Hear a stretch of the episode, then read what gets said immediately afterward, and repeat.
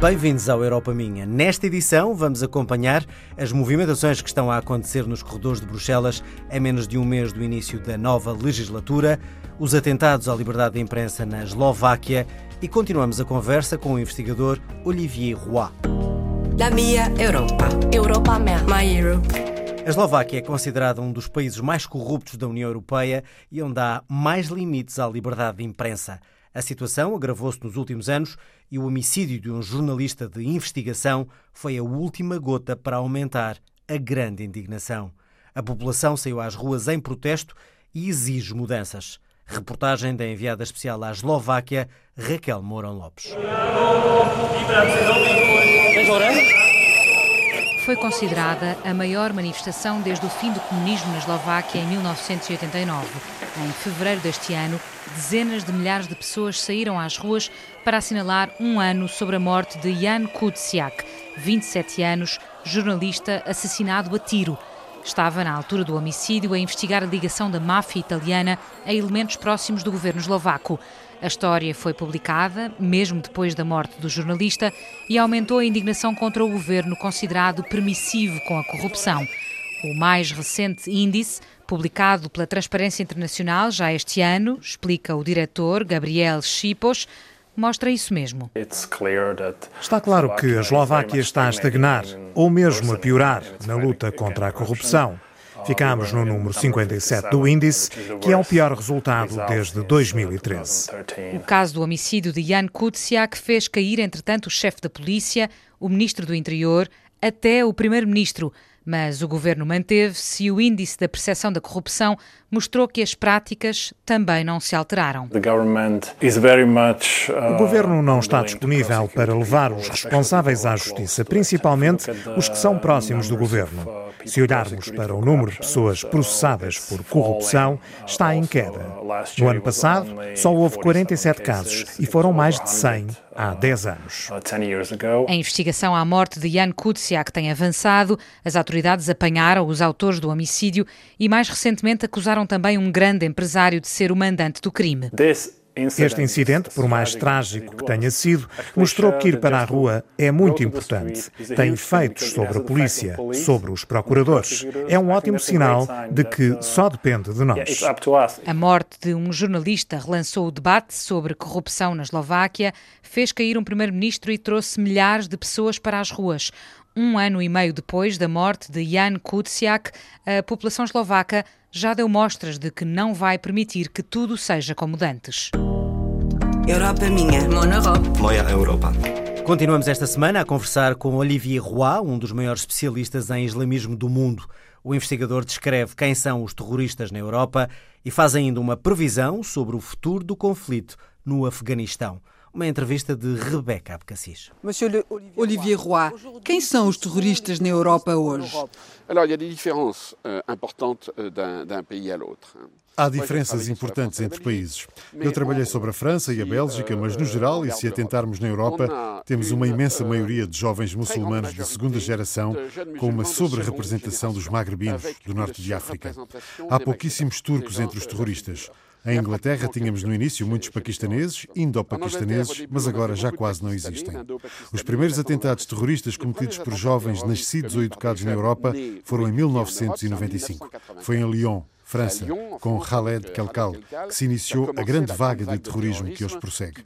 Normalmente deveria haver uma nova geração ao fim de 25 anos e não temos essa nova geração. Continuam a ser os jovens de segunda geração. E quem são os outros islamitas radicais? A segunda categoria dos radicais é a dos convertidos. Temos, desde o início, cerca de 25% de convertidos entre os radicais. É, pois, se quisermos, a zona de crise. Os muçulmanos de segunda geração, sobretudo originários do norte de África, e os convertidos. Qual o ponto comum entre eles? E esta é uma tese minha que nem todos aceitam. O ponto comum é a perda de elementos próprios da cultura do religioso. Ou seja, a segunda geração, e em especial os de origem magrebina, estão em total ruptura com o islão dos pais e dos avós. Não falam a mesma língua que os avós, a língua dos avós não se escreve, e isso significa que não há transmissão dos escritos religiosos. Reinventam, portanto, o islão na internet.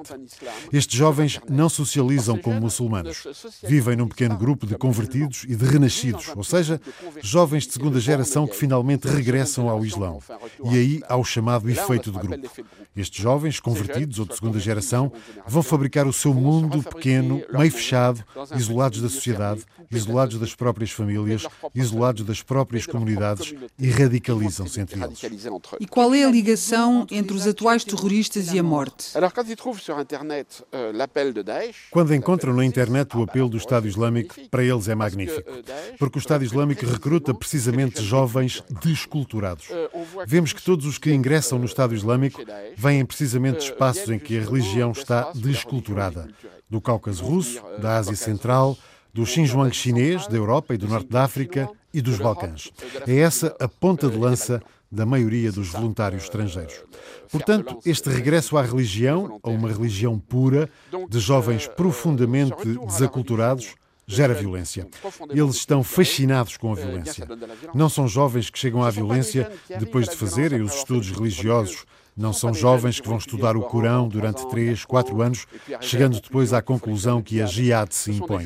São jovens que escolhem de imediato a jihad. É claro que são muçulmanos. Quando se convertem ou se tornam renascidos, eles acreditam. Acreditam que irão para o paraíso são religiosos, mas não abraçaram o radicalismo após uma evolução religiosa. Abraçaram o radicalismo porque estão fascinados com a versão religiosa da jihad, pela ideia do apocalipse e da morte. Todos se matam. Não é normal. Se queremos mudar o mundo, não começamos por nos matar. Matamos os outros. Mas não nos matamos. E aqui vemos que estes jovens são os primeiros a matar-se. É óbvio que arrastam centenas ou milhares de pessoas para a morte. É por isso que para nós é tão traumatizante. Mas é toda a organização do Estado Islâmico que se suicida também, à sua maneira.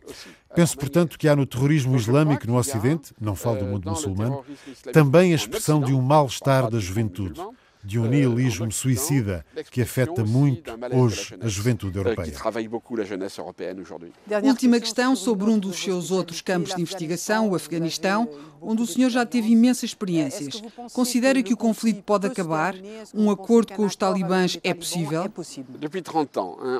Há 30 anos que defendemos o princípio da ingerência humanitária, isto é, a ideia de que a intervenção militar ocidental é legítima para salvar uma população uma categoria de população, etc. Hoje, ao fim de 30 anos, é óbvio que é um fracasso. As ingerências humanitárias não conseguem instituir Estados estáveis e alcançar a paz. Por outro lado, temos no Afeganistão, digamos assim, uma grande vantagem. Os talibã compreenderam o erro cometido ao receberem Bin Laden e posicionam-se explicitamente como atores nacionais que respeitam as fronteiras, o direito internacional mas que querem, simples e evidentemente, impor a Sharia, a lei islâmica, no Afeganistão. E sabemos muito bem que isso se fará em detrimento das mulheres afegãs. Isso é sabido. Mas diria ao mesmo tempo que não se libertam as pessoas com uma intervenção militar exterior. É a lição dos últimos 30 anos. É claro que há a Bósnia, o Kosovo, mas na Bósnia e no Kosovo congelamos a situação política. Isso custa caro à Europa. São pequenas populações, mas impedimos todas as evoluções políticas. Já no Afeganistão, sim, há a esperança de um acordo entre as forças afegãs. Sempre houve um conflito entre os povos do Sul, os Pashtun, e as gentes do Norte. E há que deixá-los sanar este conflito e convém que seja no quadro de um acordo internacional que supõe de facto a retirada das tropas ocidentais do Afeganistão. Haverá mortes, haverá problemas, haverá tensões, mas estamos no impasse, o da ingerência humanitária. Europa minha. My Europe. Mon Europe. A próxima sessão legislativa europeia arranca já no próximo mês. São muitas as movimentações para decidir a distribuição dos altos cargos da União. A correspondente da Antena 1 em Bruxelas, Andréa Neves, antecipa agora as grandes discussões antes da reabertura do novo Parlamento Europeu. São os dias de todas as negociações. No Parlamento Europeu discute-se a constituição dos grupos políticos, sim, o desenho das comissões parlamentares também, mas o tema em destaque é a eleição do futuro Presidente da Comissão Europeia. Eu diria que em Portugal também há eleições para a Assembleia da República, mas o mais importante não é a eleição do, do Presidente da Assembleia da República, é a escolha do Primeiro-Ministro, do Governo. A União Europeia não é um sistema parlamentar típico, mas a, a partir do momento em que o Presidente da, da Comissão tem que ser eleito pela maioria dos deputados europeus, isso significa que há espaço para a criação de maiorias políticas no Parlamento. José Luís Pacheco, chefe de unidade da Comissão de Assuntos Constitucionais do Parlamento Europeu. E, obviamente, depois isso alarga-se um pouco aos outros postos importantes, portanto, estão-se à procura de acordos políticos entre as várias forças que permitam, por um lado, nomear essas eh, personalidades que vão ocupar estes postos, porque também há que eleger um novo Presidente do Parlamento Europeu, há que escolher o novo alto representante da política externa, são cargos em que o Parlamento tem uma palavra a dizer. Além disso, há o novo Presidente do Conselho Europeu, em relação ao qual o Parlamento não tem uma palavra a dizer, mas talvez os partidos políticos europeus tenham uma palavra a dizer. Não é? E, pela primeira vez, socialistas e democratas e Partido Popular Europeu não têm a dois maioria no Parlamento. Portanto, vão ter que alargar a outras forças políticas. Como sabe, está a haver uma espécie de uma negociação a quatro com os liberais e os verdes. não sei se isso poderá ser alargado a mais alguma força política ou não. Eu suponho que eles estão a tentar encontrar uma base comum sobre um certo tipo de prioridades políticas e possivelmente na base dessa, entre aspas, programa político comum, avançar também para o, como vão ou não acolher um candidato à presidência da Comissão e depois os outros postos. Mais tarde hão de decidir-se as presidências das comissões parlamentares, os titulares e os suplentes, os vice-presidentes do Parlamento Europeu, tudo com base em acordos políticos que ditarão as eleições que têm necessariamente que ser feitas.